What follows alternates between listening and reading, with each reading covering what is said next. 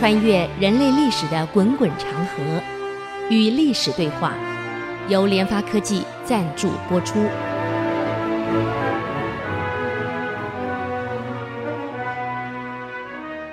啊，各位好朋友们，大家好，这里是 IC 之音广播电台 FM 九七点五，您所收听的节目是《与历史对话》，我是刘灿良。啊，上个礼拜我们谈到这个。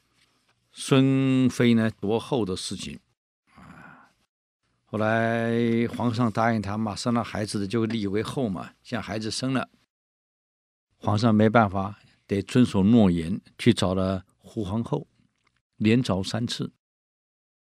胡皇后也清楚，就自己上了一个奏折，自己要退位，让给孙皇后。就这样，孙妃当了皇后，胡退位了。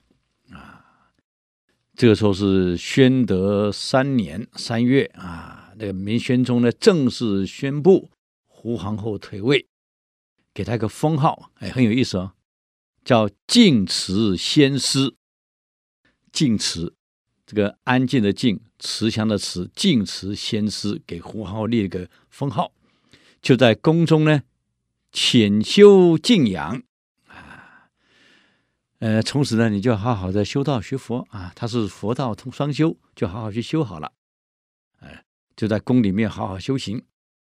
孙贵妃大摇大摆正式登基，哎呀，皇后的宝座了。这个其实胡皇后的为人，宫里都知道，全宫都知道。胡皇后为人呢，这个安详啊，贤惠、贞洁，而且慈祥。人马又好，这无缘无无缘无故被废了啊！其实宫里上上下下心里都了解，很同情胡皇后。虽然那个怀孕的事是没有人知道，可是慢慢也会传出去，总是还是有人知道。守在那个宫里怀孕，外面那些那些太监也会讲出去。后来宫女死了，连伺候宫女那个宫女也死掉了。本来以为人不知鬼不觉，慢慢的也就传出去了，大家都为胡皇后打抱不平，啊，哎，都知道孙贵妃很会演戏啊，擅长心计啊，嗯。那么张太后呢，是最同情胡皇后的，因为从小自己带大的，两个都她带大的啊。那么张太后最清楚这个孙贵妃呀。啊，现在孙皇后了，很有手段，很会演戏。虽然读了一点书，但是论才华、论学问，那比这个胡皇后差远了啊！因为心静不下来嘛。她现在很担心啊。虽然这个胡皇后呢已经被废了，但是她担心孙可能不会因此罢手。也就是说，这个。胡皇后早晚会遭毒手，因此呢，这个张太后就把儿子找来了，把宣宗找来了。孩子，现在胡皇后已经下来了，换了孙皇后了。既然你做了决定，母亲也不好干涉。你既然这样决定了，就这样做了。但是胡皇后呢，是母亲一手带大的，母亲也需要有人照顾，她照顾我也习惯了。从今天开始，让胡皇后呢跟母亲住在一起，有她的伺候，母亲也比较放心，她对母亲比较了解，而且母亲偶尔读读书，读读经藏。他可以跟我一起讨论，有这样在，母亲会身心更快乐一点。毕竟仁宗走了这么久了，你爸爸走了这么久了，我一个人，所以现在有胡在，至少我还能安心一点，啊，快乐一点。所以从今天开始，让胡王后搬过来我这里住，任何人不能干涉，不能阻止。听懂了没有？哎，宣宗虽然糊涂，有时候糊涂一点，在在感情上糊涂，但毕竟很孝顺。母亲这么一说，这个这个这个，宣宗也不敢说话，因为毕竟自己做了亏心事。坦白讲，胡皇后有什么错？你不过就是孙后在你面前撒娇，再搬来搬去，搬到最后，你让胡下台了，胡有什么错？宣宗其实心里也很清楚啊，啊，所以也只好答应了，听太后的话。母后既然这样，啊，孩子马上让他给搬过来，让你们住在一起啊。我也会常来看你的时候，顺便看看他，毕竟夫妻还是一场。虽然他现在不是皇后了啊。那么张太后呢，对孙皇后的各种手段很不满意，很不以以为然，所以为了帮胡皇后呢，这个讨回一点公道，因为毕竟你下台后，坦白讲啊，张太后也不是很舒服啊，所以每一次呢，不但安排跟他住在一起，只要宫里有任何大小的宴会啊，要排位置的，张太后。一定把胡后呢排在自己身边。那么按理说，那个位置是由这个皇后来坐的，他不准任何人坐。这个位置只要我坐哪里，我旁边这个位置就是给胡皇后坐的。嗯，所以孙皇后永远坐不到那个那个宝座。只要有大会议上的时候，有张皇后在。张皇后一个第一个最最最尊贵的位置，第二个尊贵的位置一定给胡皇后坐，嗯，所以她永远坐在胡皇后的下面，所以孙皇后每次只要有宴会呀、开会回去以后啊，气得又哭又闹啊，就跟宣宗讲了，啊，我到底是不是皇后？你说是啊，你是皇后，嗯，虽然我是张太后一手带大的。她也不能这样当众羞辱我，给我难堪。我现在是皇后了，为什么皇后的位置还是给胡在坐呢？啊，那我这不是虚的吗？嗯，为什么老坐到皇后的下面？嗯，从此因为我长得漂亮，每个人都嫉妒我，都要踩我一脚，都要害我。宣宗两手一摊，难道你要我去得罪老人家吗？难道你要我跟我母后斗起来吗？啊，可以了啊！这宣宗这个时候总算还有在在在这个孙面前还有一点这个丈夫的气息出来了。可以了，你闹够了啊！太后怎么安排，我就怎么做。为了你，我已经犯了很多不该做的事儿了，让你当了皇后了，你还要怎么样啊？她是我母亲啊，难道你要我跟母亲对着干？她怎么安排，我能阻止吗？你够了，你当皇后了，不要再争了，不要再吵了。你现在不是在跟胡皇后争，不是跟我在争，你跟太后在争。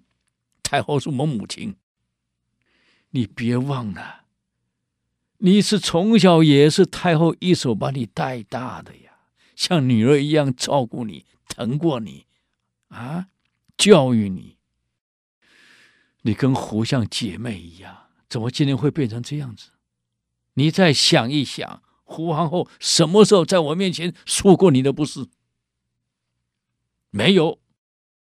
什么时候在母后面前讲过你的话？也没有。这样一个人，我现在心里都有愧疚感，让他让他丢了皇后的位置。只因为没有孩子，所以一个人做人做事儿适可而止。你已经得到你要的了啊，孩子也封为太子了，你还要怎么样？可以了，这样子才让孙孙皇后呢稍微乖了一点。所以说，男人有时候啊，你要把理讲出来。不能一再的这样糊涂下去。好，我们休息一下，等会再回来与历史对话。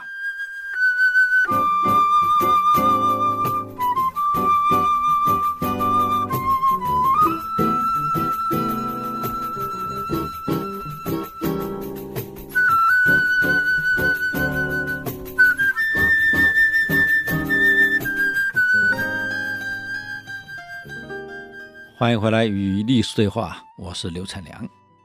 那么刚刚我们讲到这个宣宗啊，总算在胡后面前像个男人讲了几句应该讲的话啊，平常没有啊，糊里糊涂的什么都顺着他，哎呀，难怪要出问题啊！一个后宫本来好好的，现在闹成这样子，嗯，现在好了，他把理讲出来了，这理还是要讲的。你想一想嘛，胡皇后什么时候整过你、羞过你、害过你？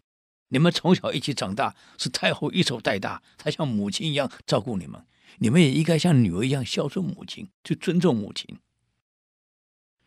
胡皇后就像你姐姐一样，你也不能这样对她。你已经得到你要的了，那你还要怎么样？孙大概有点听懂了，所以安静下来了。可问题是。这个孙皇后假怀孕的事慢慢传出去了，宣宗后来也知道了。可问题是胡已经废了，生孩子宫妃那个官宫女也死了，还能怎么样？嗯，现在我有儿子了，儿子也有了。嗯，那么这个问题传出去以后呢，有大臣直接问宣宗了：啊，到底这是怎么回事？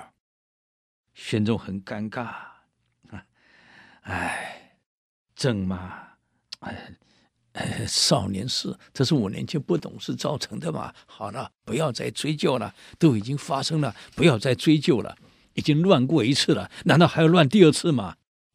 虽然现在知道有问题了，但是外界的评语也来了，宣宗很重视名名望，所以不敢再提这事，但是心里呢？自己很清楚啊，啊，那么宣宗在位仅仅就十年，三十八岁就走了，病死了。那么这个朱祁镇呢，呃，孙皇后的假儿子啊，是宫女生的，继位了，才九岁，啊叫做英宗，叫明英宗。现在好了，九岁的孩子继位，你说谁能来处理事情？嗯。一般来讲，母以子贵呀，这下子好了，孙后变成孙太后，那么张太后呢，就变成了太皇太后。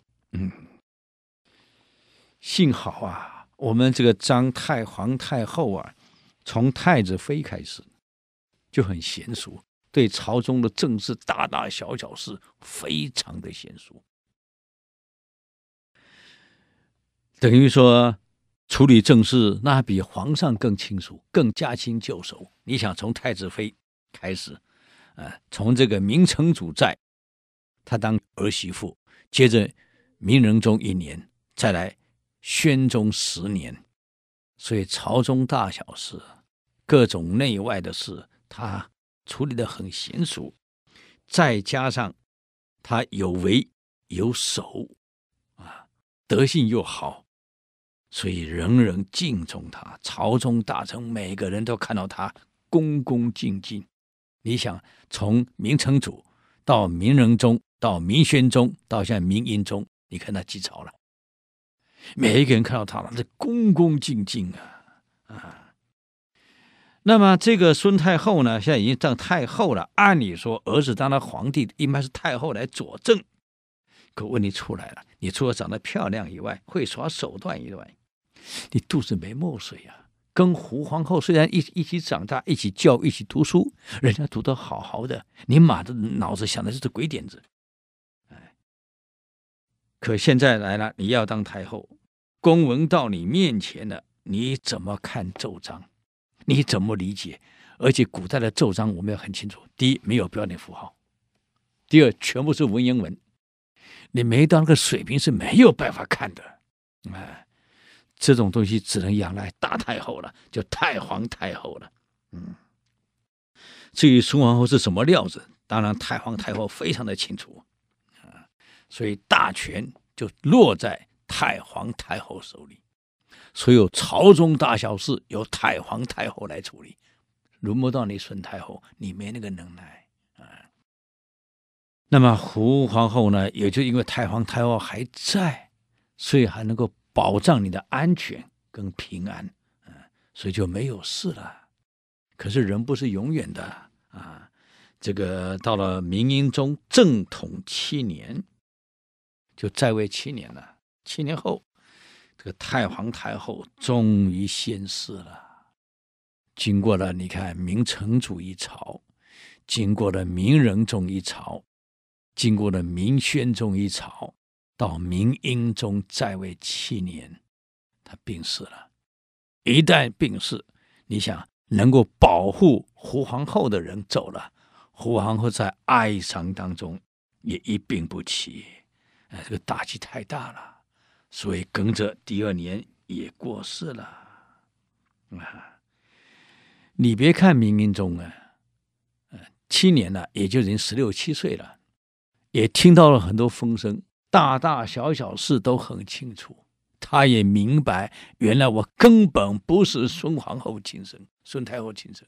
生我的亲生母亲早就被干掉了，他很清楚，也听着大臣们的叙述，也听着这个内外这个这个宫女啊太监详详叙述了胡皇后的一切。英宗明白了，原来胡皇后是如此的贤惠呀，啊，又如此冤枉，所以在英宗的正统八年啊，这个在胡皇后过世。是在八年过世的，就这一年过世的时候，给他修的陵寝啊，一样葬在宣宗那里，跟宣宗葬一起，封为皇后，还是封为皇后。所以你看，孙即使是机关算尽，当那个皇后了，你又怎么样？结果到后来，人家也还是一样，这个这个胡皇后还是以皇后的正统啊在里面呢，呃，很有意思啊。好，那么再来，我们再来看看一个一个王朝啊，即使后宫乱乱，皇子继位的时候年纪又小，可总得有个贤臣把他扶稳住啊，由太皇太后稳住，接着又有一些能臣把他稳住。其中有个能臣呢，叫李时勉。这个我们一般来讲，在初中、高中读历史的时候，呃，在教科书里面不太会提到这这些细细的事情。教科书教的这个大纲啊啊，发生什么事简单的介绍，而真的很多细节，很多名人没有听过。像李时勉，李时间的时，勉励的勉，李时勉这样一个大的忠臣，大概我们不会听过。嗯，现在我们介绍一下，从这个仁宗、宣宗到英宗能稳住大朝，这个人贡献太大啊。所以因为贡献大，我们也得提提这样的人啊，来看看。那么李时勉这个人。是很了不起的啊！你看到了英宗时代，把英宗带大的太监是王振，我想各位王振都听过了。当时土木堡之变出大问题，就是王振这老兄出了大问题啊！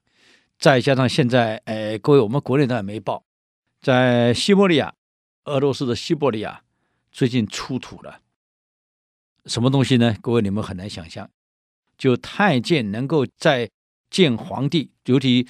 在外面打仗，那么皇帝在哪里，只有太监知道。他可以进进出出见皇上的太监那个挂的牌子，啊，能见皇上那个牌子，居然在俄罗斯发现了。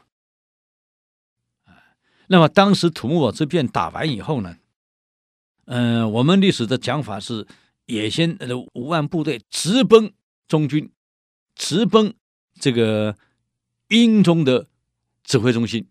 所以才造成明军大败，皇上被俘，所有的部队呢怎么办？杀掉了。你想，我有三十万部队，你要晓得三十万部队有多少人啊？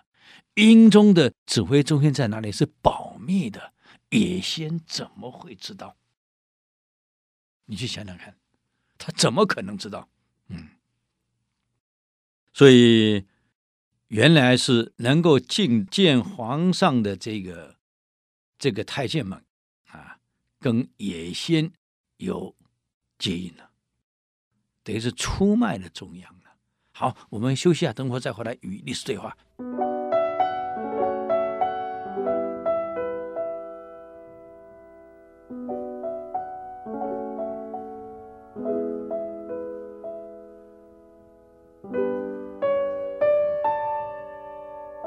欢迎回来与历史对话，我是刘灿良。那么，刚刚我们讲到李时勉这个人呢，那李时勉这个人很有意思啊，他呀，这个是在成祖永乐二年考上进士，非常有才华啊，而且参加了在文渊阁里面编撰的《太祖实录》啊，在实录以后呢，他担任翰林院的侍读，他的个性呢非常的耿直，有什么话绝对直说，而且得理不饶人啊！我认为对的事情你别跟我干扰，我跟你讲对就是对。啊我们都晓得，明成祖在当了皇帝以后啊，迁都北京。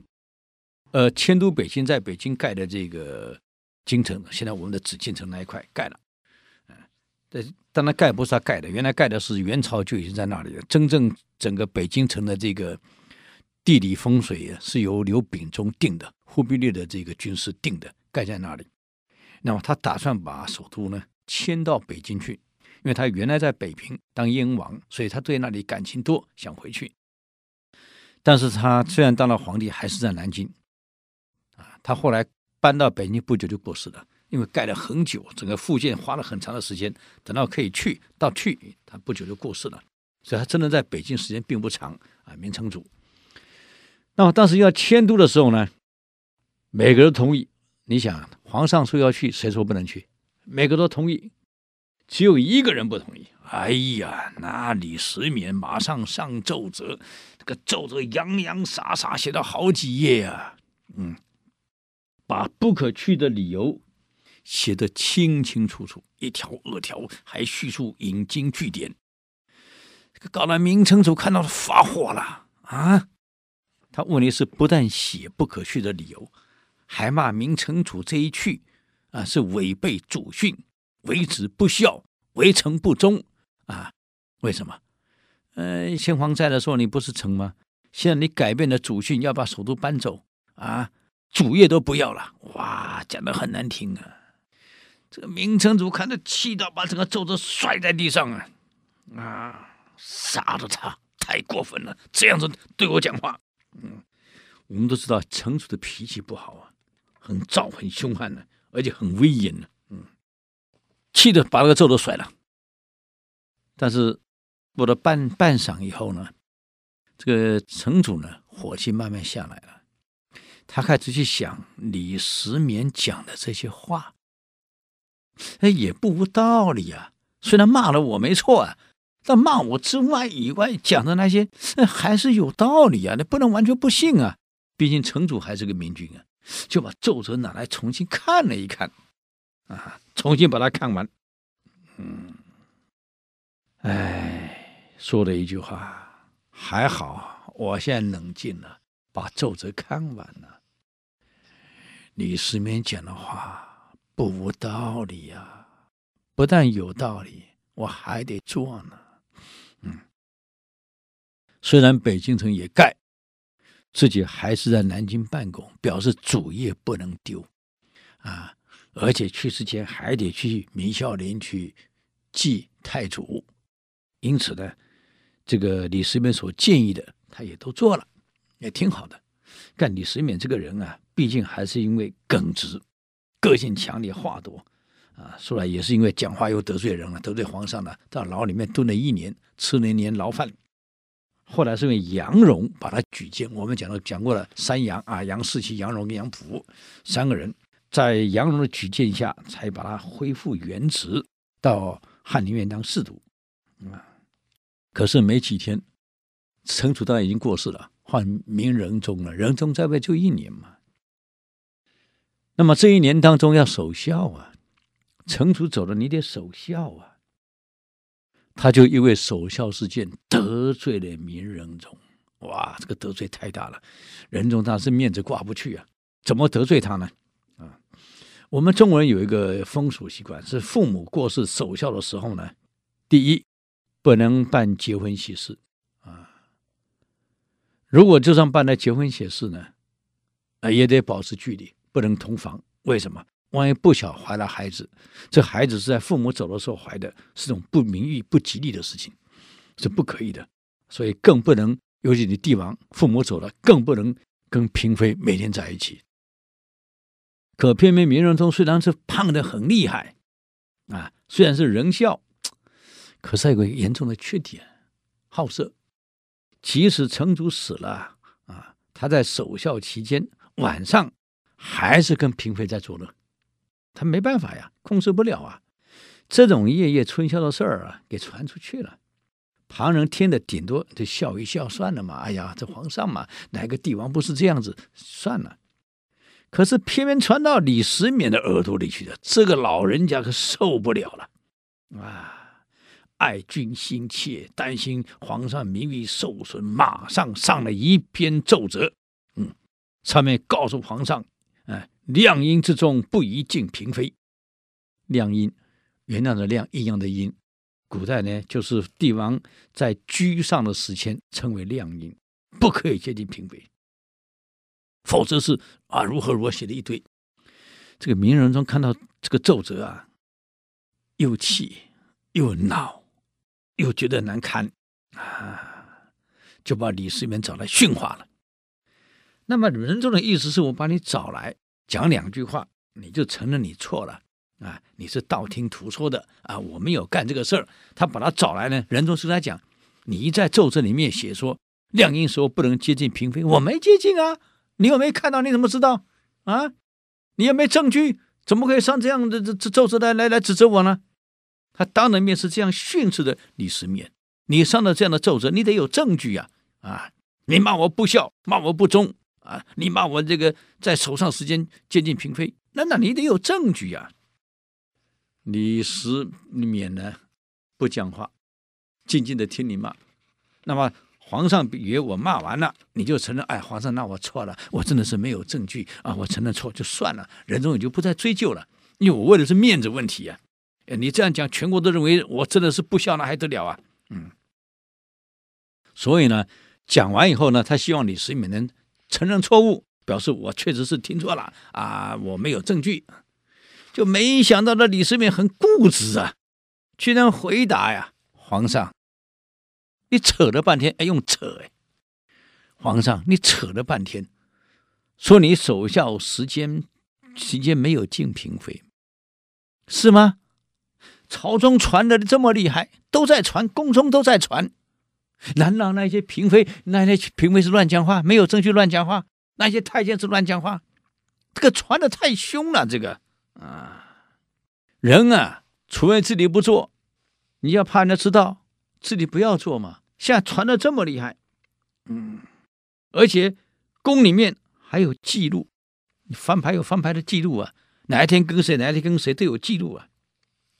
怎么说没有证据呢？我证据确实呢，皇上，一个人君子犯错就要承认错误啊，不要闻过，不要是非。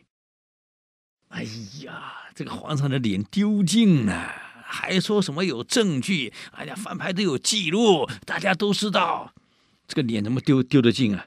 嗯，这个仁宗呢，气到忍无可忍，卧射门，用金爪打，金爪就是那个有这个那个像爪子这样的那个铁做的，打他的胸口。哎，那打不是轻轻打，很重啊，打打了三下，把他肋骨打断三根。关到锦衣卫去了，关进去了。哎，仁宗以为这一关你一定会死，关进去了。结果我们老兄死了没有呢？啊，我们休息一下啊，等会再回来与历史对话。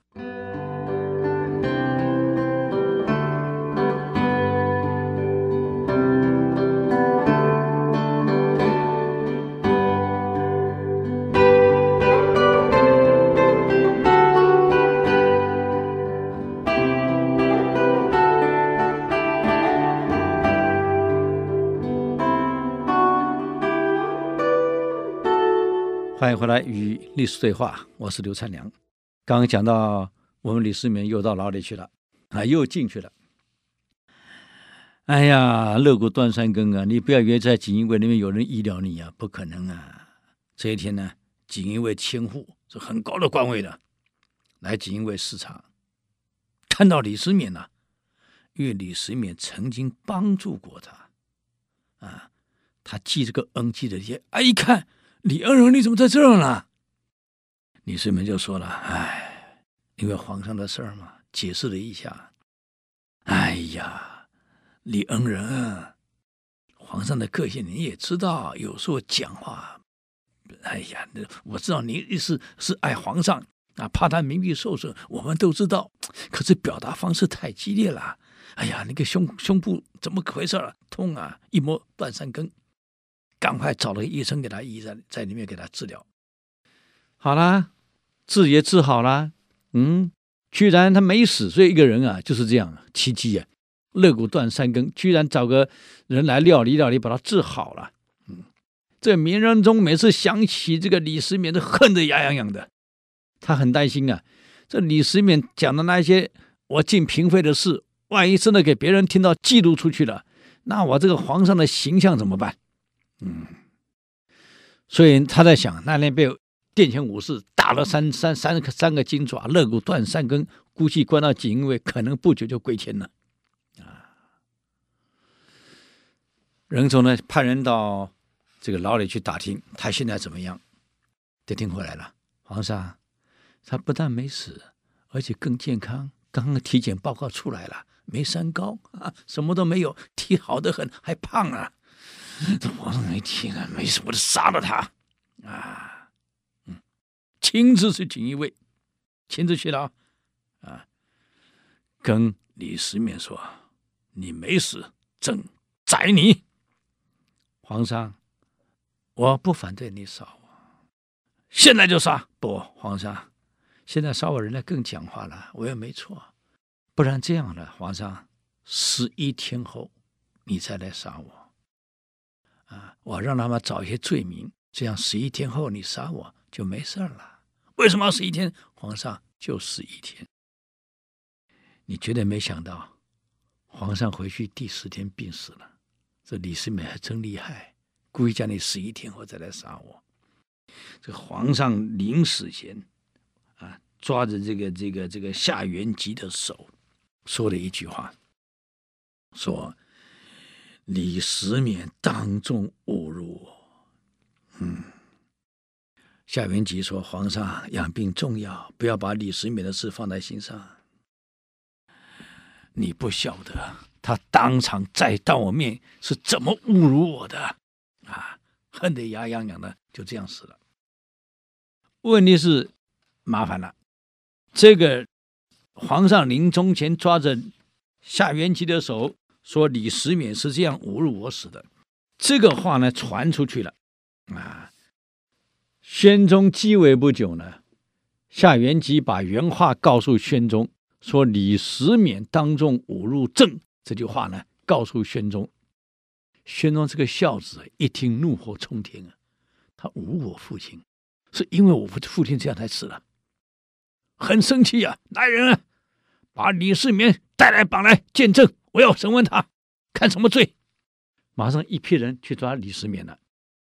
后来皇上想一想，这样一个侮辱我父亲的人，我还见他干什么？算了。他又把王子维使找来，这样好了，你去抓李世民，抓到呢，就直接到西市斩了，不用抓来见我了。这王子维使马上带人去抓，现在变成两拨人去抓，第一波已经去抓了，说正要问他到底讲了些什么事。第二波是王子维使去抓他，那么当王子维使去抓人的时候，第一波的人已经把李世民抓来见皇上了。所以人就这样，命长不长，该不该死？如果是第一波人没有抓到，是第二波王子维使抓，拉去就砍掉了。皇上讲了，这里砍了，不用见我了。可第一波人，皇上说再来见我，所以是第一波人先抓到李世民来见皇上的。所以王子维使去抓，当然没抓到人了。那么这个时候一旦抓来见皇上了，啊，已经来了。皇上一看押上来了，不用介绍，一定是李世民。他就骂着：“你这个这个逆臣，你好大胆！竟然侮辱先王！你到底说了什么话？”李世民磕了个头，很冷静的说：“我是这样说的，守孝时间不宜接近嫔妃啊，而且皇太子呢，更不应该离开左右，要在旁边伺候。我是讲这个话的啊。”那明宣宗本来是很生气要杀他的，一听到这件事。这话没错呀，守孝时间是不可以进嫔妃没错啊，而且皇子不能离开也对呀、啊。嗯，当时明仁宗为了掩人耳目，在守孝时间为了敬嫔妃方便，啊，把我赶到南京去，叫我到南京去，所以我就到南京去了。当时我心里也不是滋味啊，我得守明成祖啊，哎、怎么让我到到南京去呢？啊，所以宣宗就想到这件事了。对呀，我听说过了，你是上了奏折，劝他不能敬嫔妃，而且皇子是要在身边。可是我父亲把我赶到南京去了，那没错呀。啊，这一听一想，人家没错啊。而且听说李世民是硬骨头啊，为了迁都北京的事，也给这这个这个成祖上了奏折，哎，也没错呀。嗯。这宣宗本来要杀他，现在不杀了。嗯，那你在奏折还做了些什么事儿？啊，臣实在记不清楚了，那么久的事了。那你奏折里面还在吗？那个奏折还在吗？皇上，按照规矩，那种奏折一上书，先皇就烧了，怎么还有奏折呢？连底稿都没了，这是规矩啊，已经烧了。啊。玄宗一听，李世民真的是忠臣啊，老老实实啊，不但没杀他，还把他夸了一番。夸完后呢，还同时问他：“那你说现在时政应该怎么发展啊？”哇，聊得很愉快啊。这个李世民上了很多谏言，同时在皇上，既然你新继位，那我现在告诉你，先朝有什么问题，现在有什么问题，我们该怎么处理？加上他又想到了，这个太后也在他面前讲过，李世民是不可多得的政治之臣。越想越对呀，就聊得非常愉快。这个时候呢，没想到王子为死去抓人，没抓到人，因为前面那一波把他抓来了嘛，就回来给皇上报告说人没抓到啊，呃，到哪里去不知道。就一进朝，看到王世民不坐在那里嘛，本来该跪的，现在皇上给他赐座。啊，两个聊得开开心心的，皇上给他赐茶，啊，两个还边喝茶边聊时政，谈得开开心心的。哼，这个王子维子一看，哎，人生真是如戏。刚刚叫我去拉了人到西到西市直接砍了，现在我回来，君臣两个谈的这么愉快，还在泡老人茶。这呀，这就是人生，你看变化多快呀，人生如戏，王子维是走了。哎呀，真是要命！嗯，所以宣宗呢，就让这个李世民复原职，还是到博士馆去了。嗯，这一天呢，他老兄到国史馆来，哎，好玩嘛！只顾拿一些铜板钱往地上一撒，哇，当扮演善财童子，大家呢就跟着抢钱，只有李世民站在那里动都不动，很严肃站在那里。我们都晓得，宣宗喜欢做一些突兀的事情，让大家快乐啊！这一看，这李世民没动，知道了，跟李世民说：“您是老臣，三朝老臣啊，你真稳重啊，又正直。朕刚刚耍了一些钱，大家都很快的在抢，唯有你动都不动啊！没错啊，那是一种很无聊的，不是正式的这种这种小玩笑啊。”你这是正直啊！从此，宣宗重用了李世民，一直到他临终前才托孤给李世民保护英宗。也因为他在，才能制衡一下王政，要不然真的出了问题。嗯，好，我们的时间很快又到了。哎呀，这个感谢各位啊，这个收听我们的节目。对我们的节目呢，如果有任何建议跟指教，请到 ICGN 网站留言。我们的网址是 triple w 点 ic 九七五点 com 与历史对话。我们下周再见，谢谢。以上节目由联发科技赞助播出。联发科技邀请您同游历史长河，发现感动，积累智慧，扩大格局。开创美好幸福人生。